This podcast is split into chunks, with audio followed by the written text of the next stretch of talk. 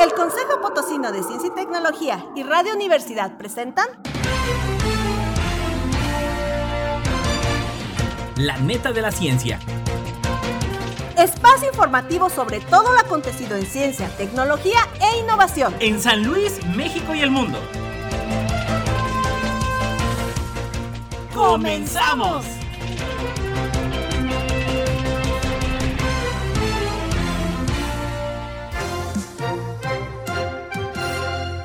Hola, ¿qué tal? Muy, muy buenos días. Otro jueves, jueves 27 de enero del 2022. Con el gusto de saludarle, le quiero dar la más cordial bienvenida a La Neta de la Ciencia. Vámonos con los titulares. Titulares.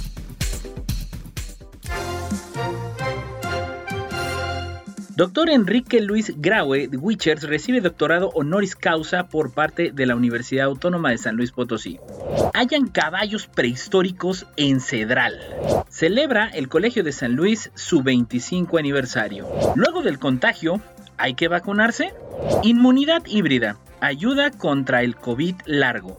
Evalúa el Instituto Politécnico Nacional muestras para detectar SARS-CoV-2 en aguas residuales y del río Bravo. ¿Por qué es importante borrar tu historial de Internet? El sur de Chile, un laboratorio natural para frenar el cambio climático. ¿Son peligrosos? Descubren fusión entre dos agujeros negros. Noticias locales. Y bueno, pues entrando en las netas locales, déjeme platicarle que en sesión extraordinaria, esta nota la saca la misma Universidad Autónoma de San Luis Potosí, en sesión extraordinaria del H Consejo Directivo, máximo órgano de gobierno de la Universidad Autónoma de San Luis Potosí, se otorgó el doctorado honoris causa al doctor Enrique Luis Graue Wichers, rector de la Universidad Nacional Autónoma de México. Con la entrega de este doctorado, la Universidad Autónoma de San Luis Potosí dio inicio de manera formal a las actividades rumbo al centenario de la, autonomía universitaria, el cual se celebrará el próximo 10 de enero del 2023. La Universidad Autónoma de San Luis Potosí entrega este reconocimiento a personas que por sus destacadas contribuciones a la educación, la ciencia y el arte en ámbitos nacionales e internacionales constituyen un motivo de honor para la universidad tenerlos entre sus doctorados.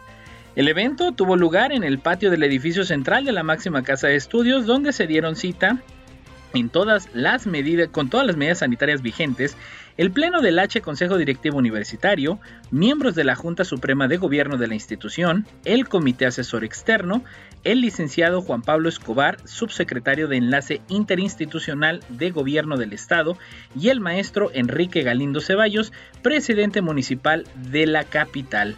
En este sentido, bueno, pues con la entrega del doctorado honoris causa eh, al doctor Enrique Luis Graue, Wichers, la Universidad Autónoma llega a la cantidad de 22 reconocimientos otorgados desde 1995, cuando por primera vez le fue entregado al ingeniero José Antonio Padilla Segura.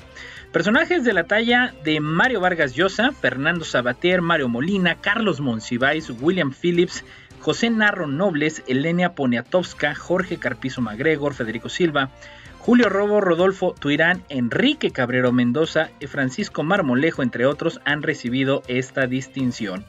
Estuvieron presentes también en el evento la titular de la Junta Directiva del Congreso del Estado, diputada Yolanda Josefina Cepeda Echeverría. Por parte de la UNAM estuvo el secretario general, el doctor Leonardo Lomelí Venegas. También presenciaron el evento los rectores de la Universidad Autónoma del Estado de Hidalgo, rectores de las universidades locales y del Tecnológico Nacional de México, así como representantes sindicales, universitarios y ex rectores de la máxima casa de estudios. Enhorabuena, obviamente, pues por este doctor, eh, doctorado honoris causa. En otras notas, en netas locales, desde Pulso, hayan caballos prehistóricos en el municipio de Cedral, acá en el Altiplano Potosino. Y bueno, déjeme comentarle que eh, igualmente la Universidad Autónoma de San Luis Potosí registra un proceso evolutivo del caballo en territorio de lo que hoy es el municipio de Cedral. En esta entidad, y no como, en, eh, y no como un animal que venía de Europa, y no existía en este continente como lo cuenta la historia, informó el investigador Gilberto Pérez Roldán, catedrático de la Facultad de Ciencias Sociales y Humanidades. Dijo que se tiene la idea de que el caballo llegó a México procedente del viejo continente, particularmente que lo trajeron los españoles, pero es todo lo contrario. América es su centro de evolución en un momento en el que se abrió el estrecho de Bering en Alaska y Siberia y pasaron manadas de mamíferos de América a Europa y viceversa. Al hablar, sobre su investigación en busca del caballo antiguo de Cedral, el experto aseguró que este eh, es un mamífero emblemático americano. Los paleontólogos y arqueólogos han trabajado en lugares denominados canteras, de donde se extraen materiales para la construcción como tierra y piedra. Particularmente lo que han hecho en el municipio de Cedral, en el rancho Carabanchel y en la cantera La Amapola, donde se ha encontrado megafauna de la edad de hielo que data de 30.000 a 10.000 años antes de Cristo. Ahí se descubrieron restos de caballos muy parecidos a los especímenes modernos que datan de hace mil años. Se trata de fósiles del género Ecus, cuya característica principal es que tienen una sola pezuña, producto de la evolución ya que sus cinco dedos se unieron en una sola pieza. Finalmente detalló que la Conavio ha, documentado que en San Luis Potosí hay una buena cantidad de yacimientos de caballos conocidos como onagro americano que tienen una apariencia similar al burro o la mula. Fíjese usted qué interesante, ahora sí que cada vez más la historia viene develando esos misterios que bueno, pues la historia nos contaba de alguna forma y cambian las cosas. Y en las últimas netas locales, déjeme decirle que bueno, pues desde Pulso en su 25 aniversario, el Colegio de San Luis mantiene su objetivo de aportar conocimiento, pensamiento crítico y reflexivo para analizar la realidad social. Y bueno, así lo reiteró el presidente de la institución, doctor David Eduardo Vázquez Salguero, durante la ceremonia de aniversario del Centro Público de Investigación del CONACYT, especializado en ciencias sociales y humanidades. Reconoció que en los años recientes se han vivido diversos desafíos y citó el año pasado al decir que hemos tenido que atender las medidas de austeridad impuestas por el gobierno actual. Sin embargo, estas se han traducido en un mayor orden en el gasto, que en 2021 reportó una presión de 2.8 millones de pesos, una cifra mucho menor en comparación eh, con el, el, año anterior, con otros ciclos, y que gracias al apoyo siempre decidido del CONACID fue otorgado por la Secretaría de Hacienda y Crédito Público, lo que les permitió, comenta el doctor, cumplir al 100% con el programa de estímulos al personal académico.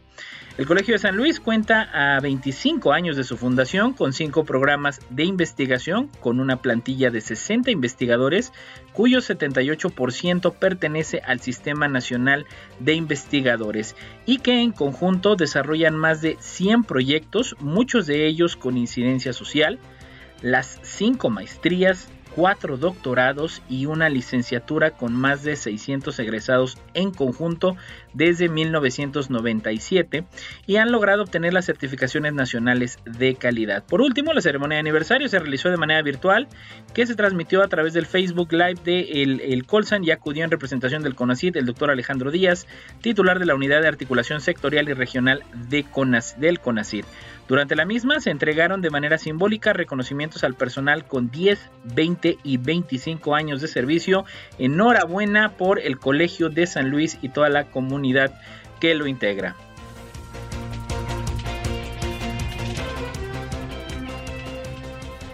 No importa en qué parte del mundo estés, recuerda sintonizarnos en la web radio y Noticias Nacionales. Y bueno, entrando en las netas nacionales eh, desde la Gaceta UNAM, aquí la pregunta es, bueno, después de que me contagié, ¿hay que vacunarse? Y bueno, quienes padecieron COVID-19 en esta nueva ola de contagio y tienen incompleto su esquema de vacunación, si está disponible el biológico deben aplicárselo en cuanto sea posible, ya que no hay una contraindicación en relación con ninguna fecha. Recomienda esto Samuel Ponce de León, titular de la Comisión Universitaria para la Atención de la Emergencia Coronavirus. Después de haberse enfermado y una vez que desaparecen las molestias, tampoco hay problema en el que se apliquen la segunda dosis esquema inicial o vacuna de refuerzo. No hay un lapso rígido que se tenga que cumplir. Esperar que pasen 30, 60 o 90 días no son de utilidad. Quienes se infecten con SARS-CoV-2 y tengan el esquema completo de vacunación, insiste el también coordinador del Programa Universitario de Investigación en Salud, deben ponerse la vacuna de refuerzo y la de la influenza porque así mejorarán su estado inmunológico quizás con una mayor eficacia de haber, que haber tenido COVID. Advierte Ponce de León que quienes no tienen ni una vacuna o solo incompleto el esquema de vacunación corren mayor riesgo de pasar una enfermedad más sintomática, con más complicaciones, con mayor gravedad o requerir de atención hospitalaria. Después de padecer COVID-19 hay un cuadro clínico que se puede presentar en un porcentaje variable de la población y seguramente va a cambiar de variante en variante del SARS-CoV-2, si las poblaciones están vacunadas o no, si los esquemas son completos y hay refuerzos. En la conocida COVID larga, explica el investigador, los síntomas se presentan durante 4 a 6 semanas. El síndrome post-COVID puede aparecer semanas después de resuelto el cuadro agudo. Su manifestación clínica se describe como fatiga crónica y muy intensa cansancio, un poco de dolor de cabeza y dolores osteomusculares que pueden ser persistentes y difíciles de resolver. Así que ya lo sabe, no deje de vacunarse. Eh, a pesar de haber sido contagiado por COVID. Y bueno, pues en la línea de este tema, eh, hablando un poquito sobre precisamente lo, que habla también la UNAM de el COVID largo, esto de la inmunidad híbrida. Y déjeme comentarle que, bueno, la duda persistente en muchas personas es si se tienen que vacunar si ya le dio COVID, si me tengo que poner el refuerzo, aunque ya haya superado la enfermedad. Y la respuesta es si esto, Alejandro Sánchez del Instituto de Biotecnología apunta a aquellas personas que se infectaron con la COVID-19 desarrollan inmunidad natural y lo que se ha visto con la inmunidad natural es que cuando aparece una nueva variante, aquella no es tan fuerte como la que puede generar una vacuna. De ahí la pertinencia de vacunarse, tener un esquema completo y ponerse un refuerzo de acuerdo con las indicaciones de las autoridades sanitarias. Los Centros para el Control y la Prevención de Enfermedades en Estados Unidos dieron a conocer el viernes 21 de enero que las dosis de refuerzo son indispensables y una herramienta crítica para que las personas que se infecten por la variante Omicron tengan menos probabilidad de desarrollar enfermedad con síntomas graves, que sea necesario hospitalizarlos o que mueran. Según la información de los CDC, estos Centros de, Control de Prevención de Enfermedades, la dosis de refuerzo reduce 90% las hospitalizaciones si se adquiere la variante Omicron, especialmente en adultos mayores. Los datos revelados indican que los adultos de 50 años y mayores que no se han vacunado tienen hasta 45 veces, fíjese usted, más riesgo de terminar en el hospital que quienes tienen el esquema completo y refuerzo. Y bueno, pues finalmente precisa que aún así en ninguno de los casos se exenta de la reinfección. La idea es que cuando te vacunas eh, levantas una respuesta inmune que tiene dos componentes. El primero es como un escudo. Las células, eh, las células T no se afecta tanto con la aparición de nuevas variantes, sin embargo, es únicamente la mitad de la respuesta. La otra mitad son los anticuerpos. Haciendo una analogía, son como una espada que sirve para combatir el virus, pero va perdiendo filo.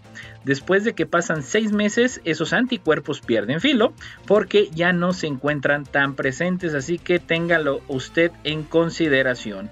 Y bueno, pues la última neta nacional que vaya hoy en noticias nacionales precisamente por este agudo incremento del contagio. Déjenme platicarle que desde el IPN Noticias, el Politécnico Nacional realiza, evalúa muestras para detectar SARS-CoV-2 en aguas residuales. Y bueno, como parte de una línea de investigación que se realiza en esta institución enfocada a conformar un mapa de poblaciones microbiológicas en el estado de Tamaulipas, científicos analizan muestras para detectar la presencia del coronavirus en aguas residuales, superficiales del río Bravo y de cuerpos de agua que desembocan en su cauce, ya que la detección de partículas virales residuales permitirá contar con un parámetro indirecto sobre el estado de contagios que existe en la zona. El doctor Virgilio Bocanegra García, titular de la, investigación que se realiza en el Centro de Biotecnología Genómica ubicado en Reynosa, Tamaulipas, refirió que en países como Italia, Suecia y Estados Unidos ya aplican esa metodología de monitoreo biológico en aguas residuales para estimar el índice de contagios de una población y a partir de ese monitoreo conocer anticipadamente si las medidas de prevención han sido efectivas y tomar decisiones de salud pública.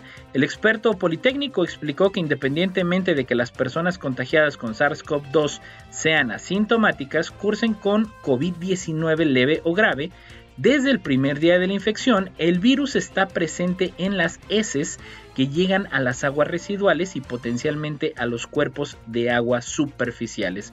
Por ello, la detección y estudio del coronavirus en las aguas residuales es un excelente método de vigilancia que puede usarse como alerta temprana para conocer el ritmo en el que suben o descienden los niveles de SARS-CoV-2 en las aguas. Si en determinado momento estos son altos, prever una posible demanda hospitalaria en los siguientes 7 a 10 días, que es el periodo en que la enfermedad se puede agudizar. Fíjense, esto está pero interesantísimo porque bueno, revisando cómo está ahora sí que pues las aguas negras, las llamadas aguas negras, pues se, podrá prever de alguna manera eh, con qué tanto se pueda agudizar. Noticias internacionales. Y bueno, pues ahora entramos a las netas internacionales y yo le quiero preguntar a usted si tiene la costumbre de borrar el historial en internet, si siquiera sabe, tiene ubicado por ahí qué es el historial, que es todas estas eh, páginas en las cuales uno navega eh, y si usted lo deja en activo, si no lo borra o si usted lo borra, estas famosísimas palabras que aparecen siempre al inicio de cada portal, las llamadas cookies. Y bueno, pues desde Código San Luis el avance de la tecnología ha hecho la vida más fácil para las personas, ya que existen diversas herramientas que ayudan a que las labores del día sean más sencillas. No obstante, también tienen sus puntos negativos, sin duda alguna. Uno de los problemas más graves que enfrentan los usuarios de Internet es el robo de datos personales. En la actualidad es muy común que cada página que eh, uno visita pues sean utilizadas por empresas para analizar la información y los patrones de navegación. Esto es la excusa que, eh, de ofrecer publicidad personal y de aquí la importancia de borrar el historial en Internet. Seguramente usted ha escuchado el término cookies o galletas en plural en inglés o posiblemente algún sitio web en el que se visitó. La palabra hace referencia al almacenamiento de información de los lugares que se visitan en el navegador. La página oficial de Shakata hace mención que cuando da a aceptar uno al anuncio que sale al entrar al sitio, en realidad es un permiso que da para que un algoritmo estudie los patrones de búsqueda y gustos. De aquí la importancia de eliminar cada cierto tiempo el historial de Internet, pues seguramente ya se sabe quién, es, quién eres, qué te gusta y qué haces. No todo es malo con este tipo de algoritmos, un lado positivo de ello es que ayuda a guardar las contraseñas por si se llega a olvidar y realmente no es necesario borrar el historial de internet del celular, computadora o tablet, pero sí es algo recomendable por motivos de seguridad personal, así que ya lo sabe, tómelo usted en consideración. Y bueno, pues en la segunda neta lo, internacional del día de hoy, fíjense, vámonos hasta Chile, que dice en, eh, desde Pulso, el final de la costanera del estrecho de Magallanes, al extremo sur de Chile, era a mediados del siglo XIX un punto señalado en la cartografía de los colonos británicos para, utilizar, para ubicar con facilidad el anhelado Río de Minas, bautizado por su cercanía a los codiciados yacimientos de carbón. En aquel entonces, ese mineral al que hoy se achaca gran parte del cambio climático era celebrado por los marineros europeos como un auténtico tesoro para calentarse en el helado clima austral. Con el transcurso de los años y gracias a la minería creció en ese lugar la actual ciudad de Punta Arenas. Paradójicamente, el retazo final del continente americano ha logrado resignificarse y es al día de hoy el emplazamiento de plantas de hidrógeno verde, sensores que detectan el calentamiento global. El proyecto del primer Centro Antártico Internacional y otras iniciativas que hacen del sur de Chile un laboratorio natural para combatir el cambio climático. Magallanes es un lugar donde confluyen el pasado, presente y futuro de la investigación científica en temas como el cambio climático, la biodiversidad y la economía sostenible. Manifestó a F desde Punta Arenas el ministro de Ciencia y Tecnología, Conocimiento e Innovación, Andrés Cube. Darwin, Magallanes y Elcano fueron algunos de los exploradores que se interesaron por la biodiversidad magallánica. Cetáceos, pingüinos, pumas y un sinfín de vida microscópica componen el paisaje de esta región sobre la que los científicos de todo el mundo han puesto sus ojos. Fíjese usted de lo más interesante de verdad esta nota porque pues de verdad está, es, importante tomar en consideración, de verdad haga caso, hay mucha gente que todavía dice que no existe, ya en varias ocasiones aquí en Composite, en los programas de difusión que tenemos, hemos hecho hincapié con los especialistas de que el cambio climático existe y yo le invito a que cheque precisamente en las redes sociales todo lo que presentamos. Y bueno, cerrando las netas del día de hoy. Eh, descubren fusión entre dos agujeros negros, esto desde milenio. Y bueno, déjenme platicarle que por primera vez científicos del Instituto Tecnológico de Instituto de Tecnología de Rochester y la Universidad de Florida creen haber detectado una fusión de dos agujeros negros con órbitas excéntricas. Según un artículo publicado en Nature Astronomy, esto puede ayudar a explicar cómo algunas de las fusiones de agujeros negros detectadas por LIGO, Scientific Collaboration y Virgo, eh, la colaboración Virgo, son mucho más pesadas de lo que antes se creía posible. Las órbitas excéntricas son una señal de que los agujeros negros podrían estar engullendo repetidamente a otros durante encuentros fortuitos en áreas densamente pobladas con agujeros negros, como los núcleos galácticos. Los científicos estudiaron el binario de ondas gravitacionales más masivo observado hasta la fecha para determinar si la fusión tenía órbitas excéntricas. Las masas estimadas de los agujeros negros son más de 70 veces el tamaño de nuestro Sol cada uno, colocándolos muy por encima de la masa máxima estimada predicha actualmente por la teoría de la evolución estelar. Dijo en un comunicado Carlos Lousto, profesor de la Facultad de Ciencias Matemáticas y miembros del Centro de Gravitación Computacional de, de, Relatividad y Gravitación de Rochester. Esto, comentó, es un caso interesante para estudiar como un sistema binario de agujeros negros de segunda generación y abre nuevas posibilidades de escenarios de formación de agujeros en densos cúmulos estelares. La nueva investigación quiso revisar los datos disponibles para ver si los agujeros negros tenían órbitas muy excéntricas antes de que se fusionaran. Descubrieron que la fusión se explica mejor mediante un modelo de precisión y de alta excentricidad. Y bueno, pues eh, también comentó, para lograr esto el equipo realizó cientos de nuevas simulaciones numéricas completas en supercomputadoras de laboratorios locales y nacionales y tardó casi un año en completarse. Digo, si estamos platicando que el tema del James Webb, un proyecto de 35 años, pues bueno, pues un año realmente pues ha, ha sido creo muy muy rápido. Esto representa con gran avance en nuestra comprensión de cómo se fusionan los agujeros negros, dijo Campanelli. A través de estas, eh, a través de nuestras sofisticadas simulaciones, dijo el investigador, de supercomputadoras y la gran cantidad de nuevos datos proporcionados por la colaboración LIGO y los detectores de avance rápido de Virgo, estamos haciendo nuevos descubrimientos sobre el universo a un ritmo asombroso, comentó el especialista. Una extensión de este análisis realizada por un, el mismo equipo del eh, Instituto Tecnológico de Rochester y la Universidad de Florida utilizó una posible contraparte electromagnética observada por el instrumento de observación eh, utilizado, el SIC Transfer Facility, para calcular de forma independiente la constante cosmológica del Hubble eh, con una fusión excéntrica de agujeros negros binarios.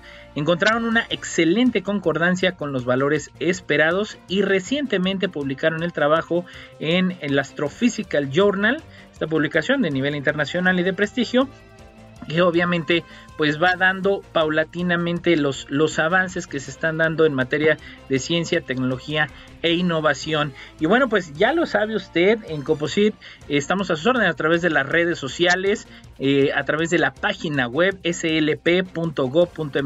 diagonal coposit en el canal de YouTube. Yo le quiero invitar que, bueno, pues a lo largo de, los últimos años y sobre todo pues en el contexto de pandemia hemos eh, difundido gran cantidad de materiales tanto para chicos como para grandes. Yo le invito a que cheque por ahí en la lista de reproducción que se llama Jornadas de las Jornadas de las Humanidades, Ciencias, eh, Tecnología e Innovación porque ahí usted podrá encontrar gran material para los más pequeños, para chicos de secundaria, las transmisiones de las semanas estatales de ciencia y tecnología, gran cantidad de experimentos, cápsulas. Si usted es docente, se dedica a la parte de la educación, yo le invito a que, bueno, hay un gran acervo de materiales de los cuales usted pueda hacer uso. Y como siempre, pues bueno, yo le quiero agradecer a usted por su sintonía. Ya lo sabe, la neta de la ciencia, todos los jueves a en punto de las 11 de la mañana. Gracias como siempre a Lalo Carrillo y ya sabe las frecuencias en Radio Universidad 88.5 de su FM 1190 de AM y un saludo en el altiplano potosino que nos escuchan también a través de la frecuencia 90.1. Eh, un fuerte abrazo para todos, excelente jueves.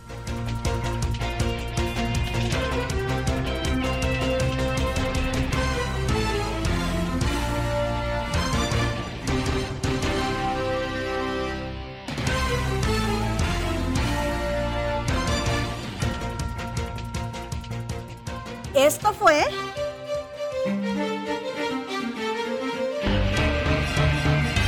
La neta de la ciencia. Noticiero de Ciencia, Tecnología e Innovación. Presentado por el Consejo Potosino de Ciencia y Tecnología y Radio Universidad.